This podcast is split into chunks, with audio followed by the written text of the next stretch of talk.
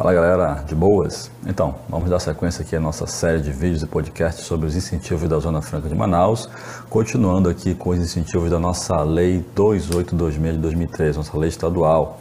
E aí a gente começou falando do, crédito estímulo e agora vamos tratar aqui de um outro importante incentivo previsto na nossa lei estadual, que é o diferimento. E aí de cara, vocês podem chegar e dizer, olha, né, eu já fiz um curso com o Rodrigo Castro, auditor fiscal da Cefaz, e ele disse lá que o diferimento é uma modalidade, né, uma espécie de submissão tributária.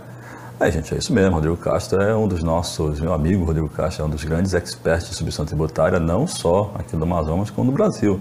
E esse é o conceito de diferimento, até no nosso regulamento CMS. Ali, ó. É uma postergação do lançamento e pagamento do CMS para uma etapa posterior, também chamado de substituição tributária das operações antecedentes. Então, você imagina o seguinte: você tem um contribuinte A dando saída de uma mercadoria, né, vendendo a mercadoria para um contribuinte B. Via de regra, o contribuinte A faria o destaque do imposto, né, lançaria esse imposto na sua nota fiscal, debitaria, levaria para apuração e recolheria esse imposto. Só que se essa mercadoria está sujeita a diferimento, você não vai ter esse lançamento, você não vai ter esse débito de imposto praticado por A. A responsabilidade fica atribuída ao adquirente da mercadoria, que seria o substituto tributário, nesse caso o contribuinte B.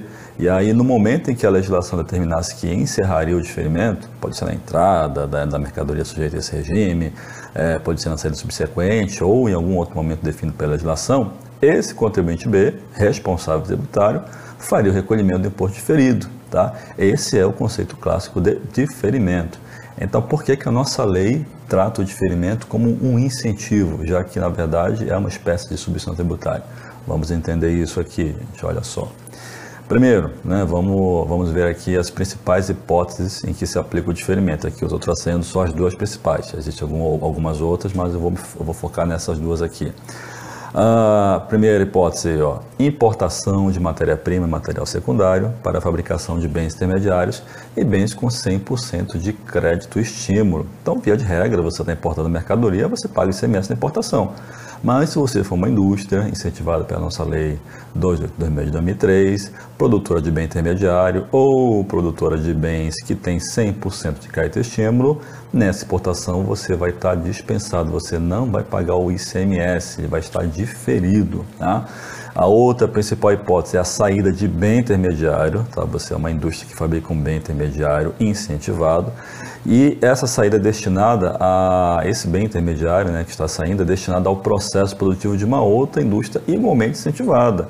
E aí pode ser uma produtora de bem intermediário, uma produtora de bem final. Então você, uma incentivada, está dando saída da sua produção de bem intermediário para uma outra indústria e esse, uma outra indústria incentivada, né, e esse bem intermediário vai ser consumido no processo dessa indústria adquirente.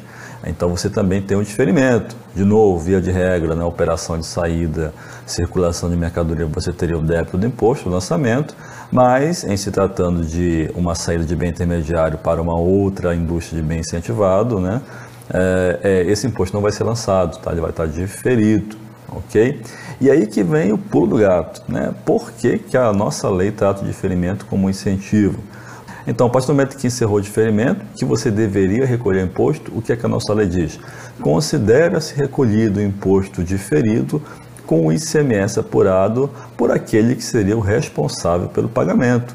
Então, olha só, pega aí, por exemplo, aqui, ó, uma indústria de bem intermediário né, que pratica uma operação de saída de sua produção incentivada para uma indústria de bem final. E poderia ser também uma indústria de bem intermediário, né? Desde que igualmente incentivado. Essa operação de saída do bem intermediário deveria ter o destaque, lançamento do imposto, mas, amparada pela Lei 2826, o ICMS vai ser diferido, você não vai ter o lançamento, não vai ter o débito dessa operação. E aí, essa indústria de bem final recebe esse bem intermediário, né, industrializa, aplica no seu processo produtivo e o produto resultante, lá o seu bem final, depois vai ter a saída. E ela faz a sua apuração, né?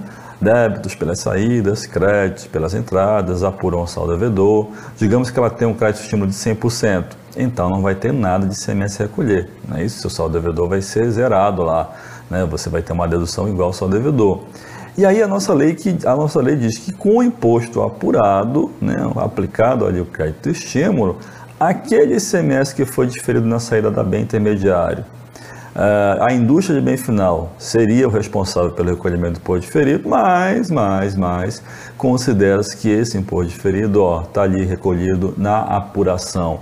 Mesmo não tendo pagamento, né, mesmo não tendo ICMS a recolher, considera-se que ele foi ali na apuração recolhido. Tá? É por isso que isso, inclusive, né, esse diferimento, é tratado por alguns colegas lá na, Cefaz como uma espécie de isenção branca, né? porque o efeito na prática é muito semelhante ao mesmo de uma isenção, você não tem o pagamento do imposto, ok?